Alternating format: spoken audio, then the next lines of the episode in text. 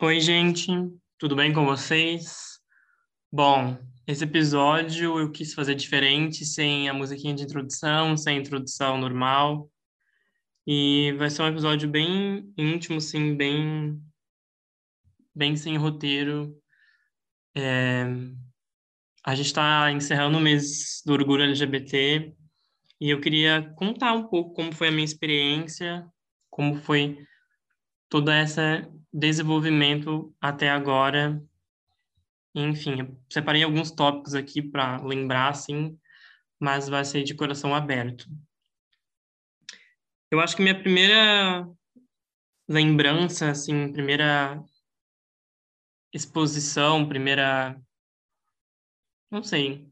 Eu acho que foi um pouco quando criança, assim, de seis, sete, oito anos, em que eu brincava com meu primo, assim. É...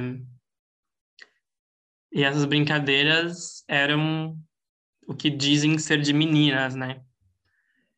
É...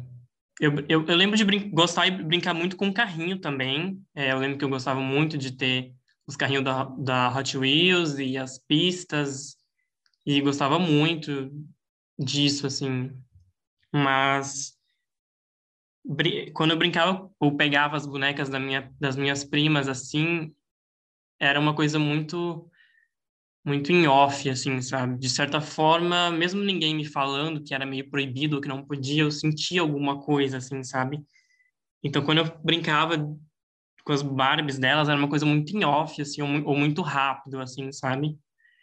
E eu gostava de colocar vestido, trocar vestido, pentear, dar banho, enfim mas era uma coisa muito em off, assim, muito longe dos adultos, assim. Eu acho que como os meus filmes também eram, eram crianças, eu não sei se eles tinham algum algum filtro já, então...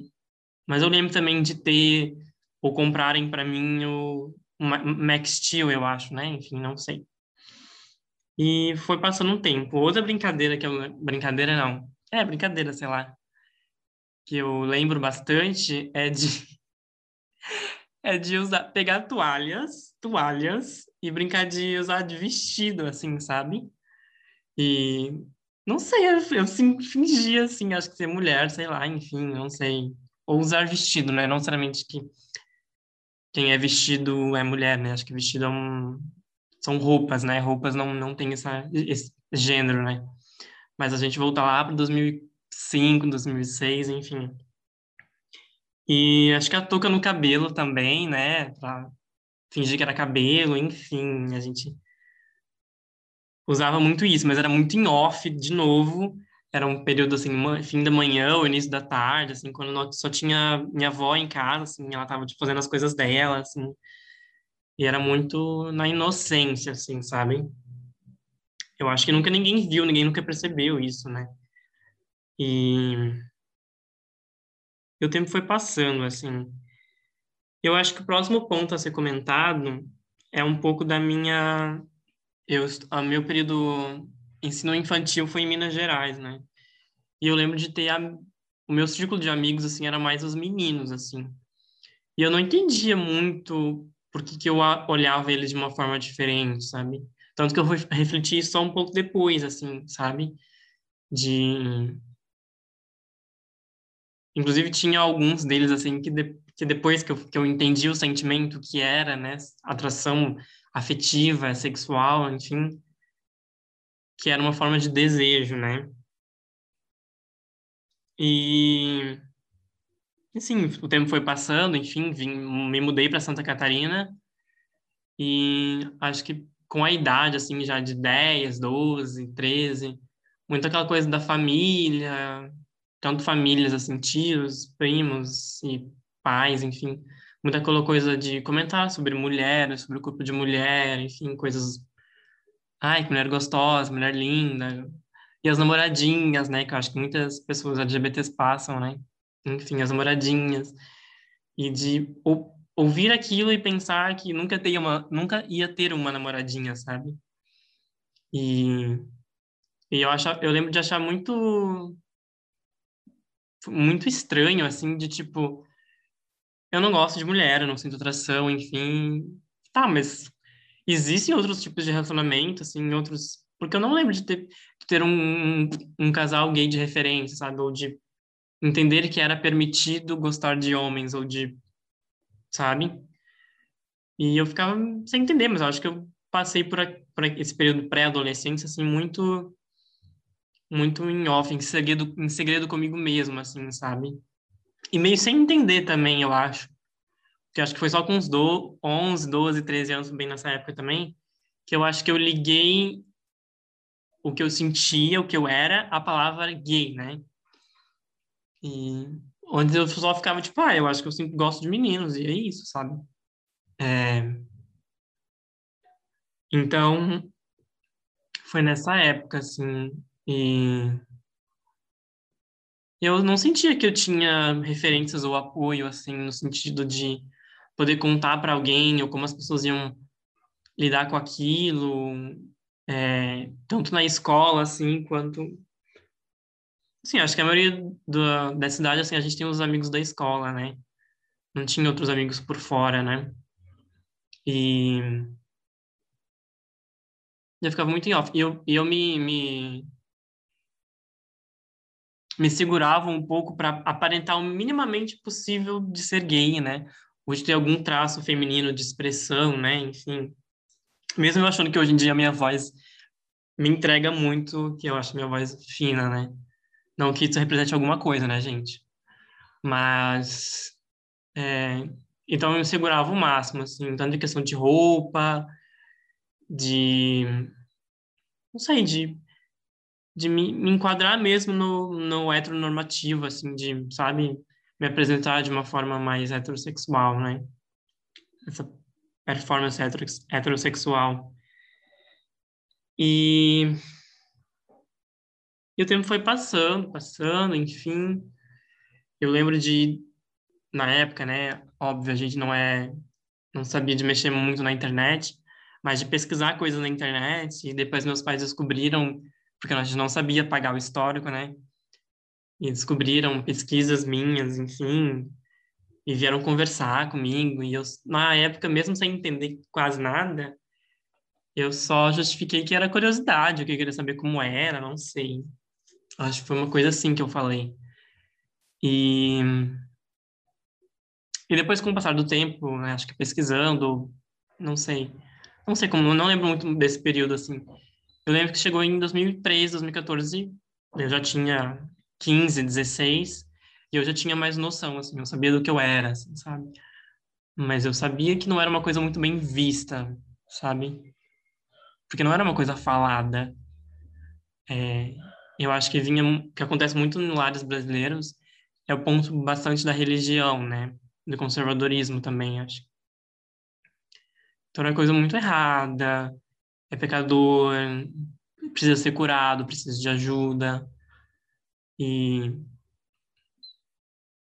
e é uma coisa que eu ficava tipo, gente, não, mas eu não, não teve nenhum momento que eu alguém virou para mim e escolheu isso, sabe?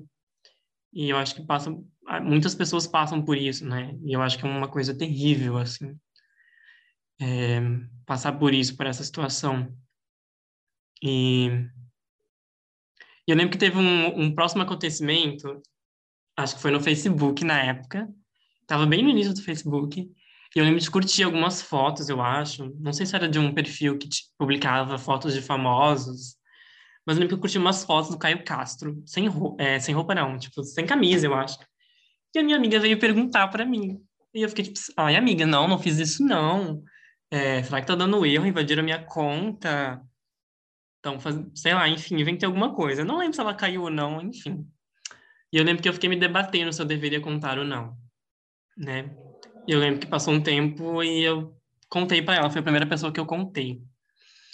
E ela ficou tipo, muito feliz e falou que, que tá ali pelo, por todo o apoio, enfim.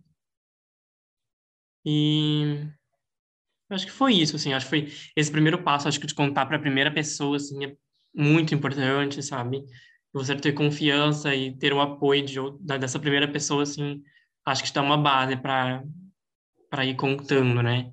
Até depois do tempo que eu entendi que usar a palavra assumir era um termo errado, né? Você, porque parece que quando você usa assumir, parece que você está assumindo algum erro, algum crime, alguma coisa que você fez de errado, sabe? Ai, tô assumindo aqui a minha culpa. E não é, é, é usar o termo compartilhar, contar coisas da vida, né, da minha vida privada, de quem eu sou. Enfim, contei para essa amiga e a gente, na época depois, a gente começou a, tipo, ai, podemos falar de homem agora, vamos falar várias coisas, enfim, etc. Os meninos da escola e etc. E eu lembro depois de os próximos passos ser contar para outras amigas, assim, do meu ciclo social ali do ensino médio. Isso já era 2014, eu estava no meu terceiro ano do ensino médio. E eu lembro que tava chegando um tempo, assim, que eu me sentia muito mal de não contar para os meus pais, assim, de não ser eu mesmo em casa. E eu decidi, eu tentei várias, pensei várias formas, formulei várias conversas, vários estudos, assim, sabe?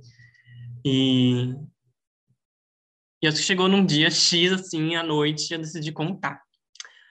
É, minha mãe estava em casa sozinha nesse dia, e eu falei que precisava conversar com ela. E, e ela. E só que eu fiquei sem jeito, não, na hora eu não, não soube como falar o que falar, assim. E eu falei assim, ah, vou mandar uma mensagem para você via WhatsApp. Na mensagem eu escrevi que eu, que eu gostava de meninos, e que era isso, enfim. E acho que como a maioria das pessoas, das familiares, enfim, não sei, não vou falar a maioria, na verdade, né? É, vou, tô aqui relatando a minha experiência. Acho que eu, a minha mãe veio com um discurso de tipo, não, acho que é só uma fase, é, porque você ainda não, não gostou de ninguém, é, você pode estar confuso. E acho que é um discurso bem usual, assim, né, dos familiares, enfim, por conta da sociedade, do conservadorismo, da própria igreja, enfim.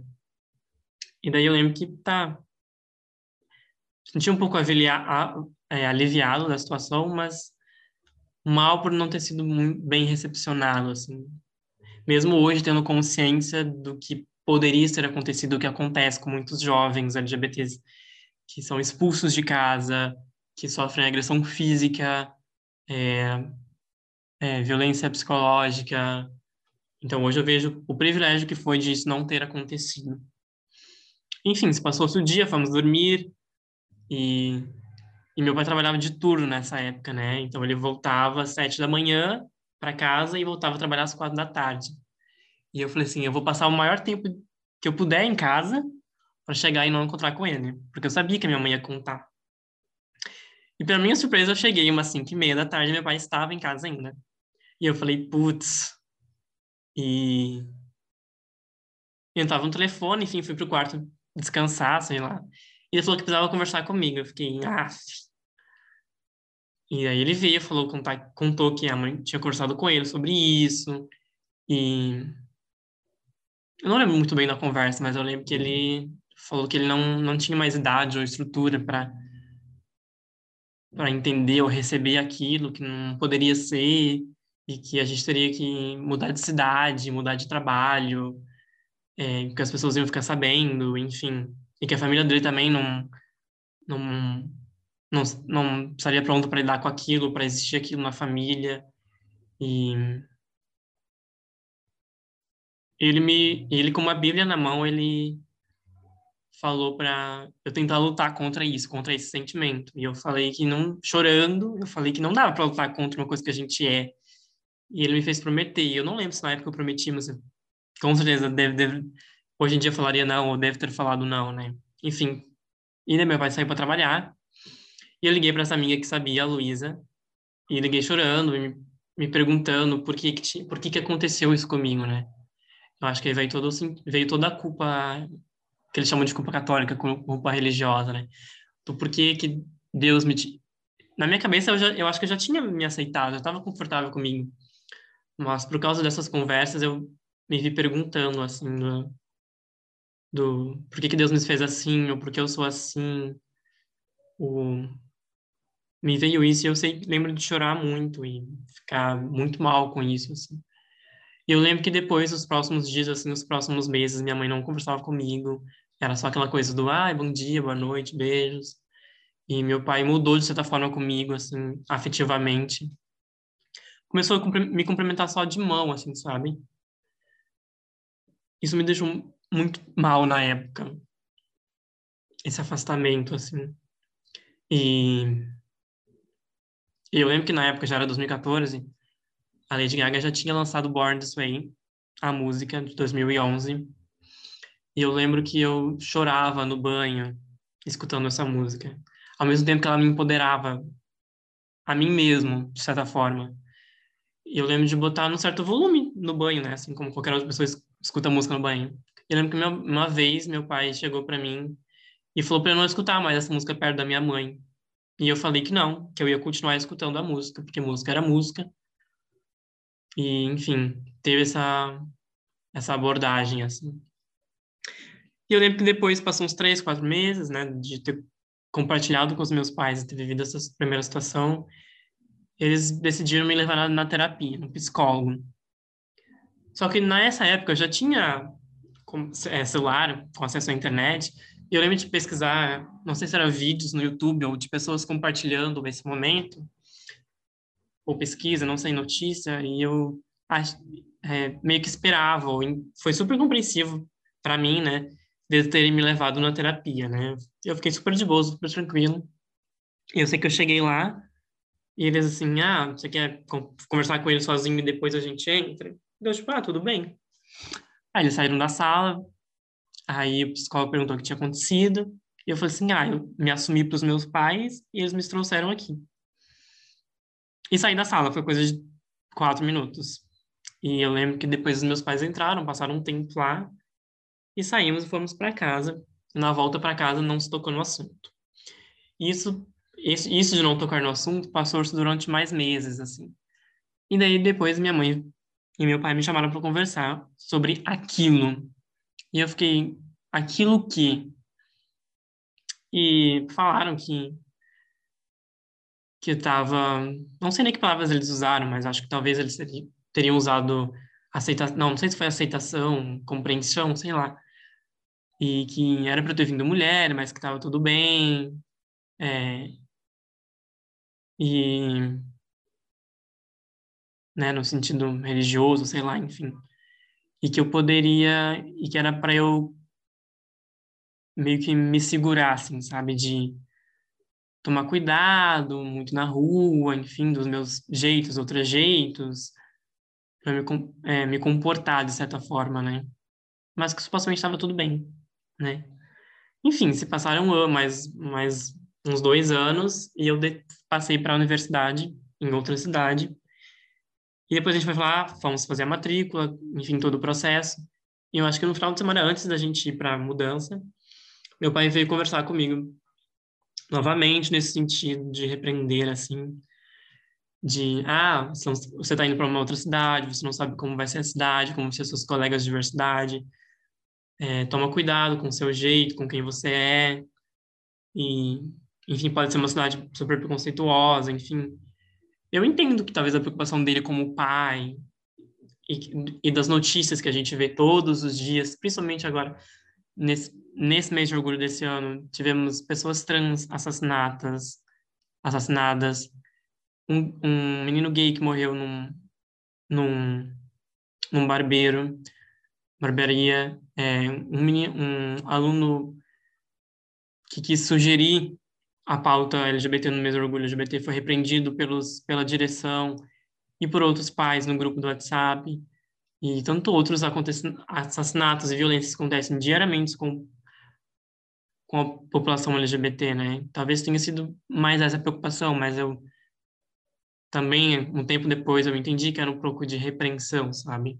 Tudo para tentar se encaixar nessa performance heteronormativa, né? Enfim. E nunca mais tocou no assunto depois. Fui viver os meus três anos da faculdade da melhor forma possível, aproveitando, conhecendo, tomando cuidado. E depois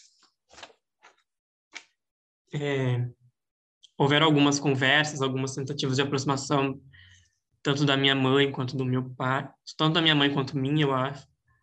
Mas eu não sei, a gente tinha ou tem essa barreira ainda, assim, na época, né? Voltando para 2018, mais ou menos, 2019. E E daí me formei em 2020 e veio pandemia, né? E voltei para Joinville para morar com eles, né? Tanto que esse primeiro período foi bem complicado, assim, de readaptação, porque eu estava vivendo a minha realidade, né? O meu jeito, os meus horários, a minha regra, a minha liberdade. Óbvio, a morar com os pais, as coisas iam mudar. Eu tenho noção disso, sabe? Mas acho que a principal coisa foi a questão de liberdade, né? E o, e o meu modo de ser, né? Que eu continuo não sendo ainda na minha plenitude em casa. E, enfim, pandemia e etc. E voltei a fazer terapia aqui em Joinville e a principal principal motivo de eu continuar na terapia foi tentar melhorar essa relação familiar, né? E eu vi como uma eu enxerguei como essa, uma nova oportunidade de melhorar nossa relação. Enfim, várias várias sessões, estamos caminhando, às vezes a passos lentos, é, de ambas as partes, mas enfim. E nesse último ano, assim, é, eu vi do meu pai, para mim, de, um certo avanço, assim. Eu não sei qual é o sentimento dele hoje em dia em relação a isso, mas vários comentários durante o ano me deixou muito, muito feliz, muito esperançoso, assim. De, por exemplo, é, teve um primeiro comentário quando ele trabalhava numa empresa que lá tinha um departamento que cuidava da diversidade, do pessoal LGBT, das mulheres, das pessoas negras, né? Um segundo comentário que foi sobre é, quando o Papa Francisco falou dos direitos civis, que era a favor dos direitos civis das pessoas homoafetivas. Um terceiro comentário que foi das eleições municipais de 2020, que muitas pessoas LGBTs, pessoas negras, pretas tinham sido é, eleitas, né? Então, esses comentários me deixavam um calorzinho bom no coração, sabe? E a minha mãe muito isenta, assim, muito não falar nada, comentar nada, sabe? E, e nesse ano mesmo, um tempo atrás, uns meses atrás, a gente conversou de novo. E houve essa nova conversa em relação a isso, assim, em que ela me, me relatou estar aceitando e respeitando, sabe? E e, mas mesmo assim, eu acho é, é muito importante, muito satisfatório para a gente ter essa aceitação, esse respeito, né? Mas eu acho que o, que o problema de muitas casas familiares, inclusive aqui em casa, é, é não se tocar no assunto, não conversar sobre as coisas. É, acho que essa, essa, essa omissão, assim, prejudica bastante a nossa relação. E imagino que seja nas outras famílias assim também. É que nem. É, eu tenho um certo tipo de pensamento, às vezes, que é muito do tipo. Esse pensamento ele tem dois caminhos, às vezes, né? Do tipo, ah, vou pegar pela mãozinha, vou mandar vídeos, mandar links, ensinar, né, as pessoas. E outro pensamento é, não, eu não sou seu professor, como diz Glória Groove, né? Que a gente não está aqui para ser professor, né? E que tem muita informação, tem pesquisa, tem vídeo, tem pesquisas, tem Google, tem pessoas, eles podem vir me perguntar, perguntar para outras pessoas, sabe? Então eu fico muito nessa dúvida, assim, eu acho que isso é um, um tópico bastante importante, assim, sabe? É, que eu notei que as pessoas pretas utilizam desse mesmo discurso, né, de tipo, é, de, de não precisar pegar pela mãozinha e ensinar e básico, sabe? E mas estamos aí caminhando, né? Houveram muitos avanços nessa última década aí, né, em relação ao casamento civil, à adoção de, de filhos, é, na questão da doação de sangues, como eu conversei, como tem um episódio anterior com meu amigo Lucas Nicolas. Ouçam, por favor, a gente conversou sobre os direitos da nossa comunidade. E, enfim, é, eu separei esse segundo tópico aqui agora, que foi um pouco sobre a questão de representatividade, privilégios e luta. A questão da representatividade, para mim, começou muito. A primeira pessoa que eu lembro, assim, foi o Paulo Gustavo. Inclusive, ainda não tenho, não tenho capacidade de compreender e aceitar a morte do Paulo Gustavo. É, para mim é irreal ainda, assim. Não, não consigo acreditar, sabe? Foge da minha cabeça essa essa realidade. E muito assistindo ele, né? Os, a gente começou assistindo 220 volts por acaso no Multishow e e foi muito o que o Gustavo, o Marcelo Marcelo Marcelo Cosme da Globo News falou, né?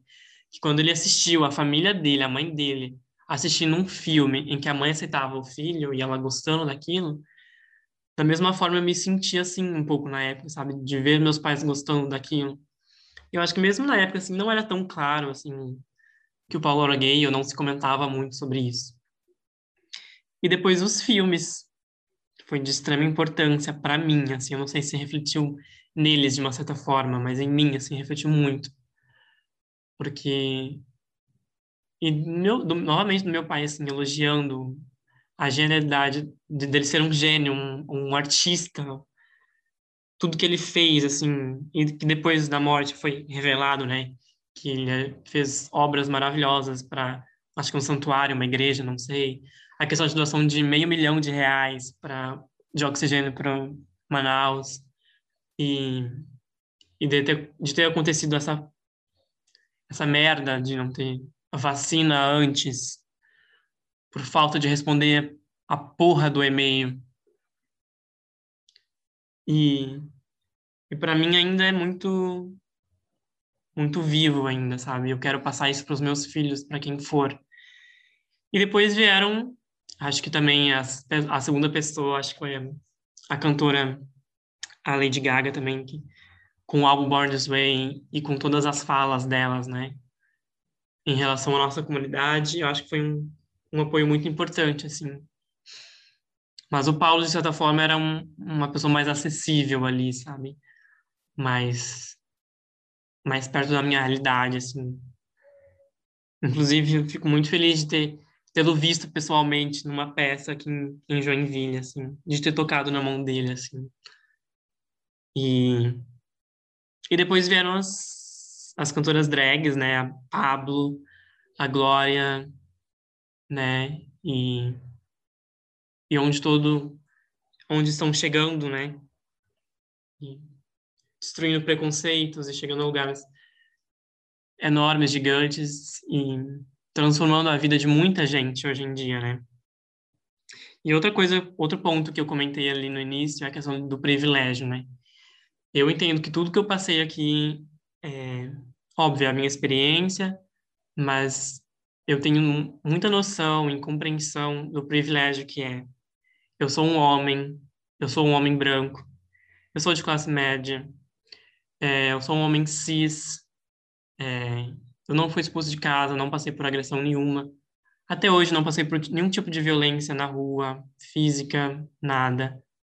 E por certa forma, por certa forma, por performar a heteronormatividade, então, eu entendo esse meu lugar de privilégio e o que a gente, pessoas privilegiadas, temos que fazer para outras pessoas não precisarem passar por isso ou trazer essas pessoas, as pessoas que passam, que sofrem violência ou são expulsos de casa ou não têm apoio da família, de dar apoio, suporte, né? E na questão de artistas, né? Consumir os artistas, prestar atenção em quem vocês estão ouvindo, consumindo, comprando. É, e eu acho que é isso, assim. E um pouco, é, último tópico ali da luta, né? Acho que a luta está avançando, mesmo com esse governo genocida, retrógrado, contra a cultura, contra LGBT, contra a mulher, contra pessoas pretas, é, isso não foi por acaso, isso não foi falta de aviso. Ele falava isso tudo antes, quando era deputado. E que não fez porra nenhuma enquanto foi deputado. Ficou lá 27 anos sem fazer nada. Então, isso não foi uma fatalidade, não foi falta de aviso. É, não era uma escolha difícil. E, e a luta vai continuar aí com com todo mundo. E pessoas pretas, pessoas LGBTs, mulheres, índios. É... Como diz uma música chamada Nave Cor-de-Rosa, do Lucas Bombite com a Glória, soma, então soma. E se não for para somar, então some.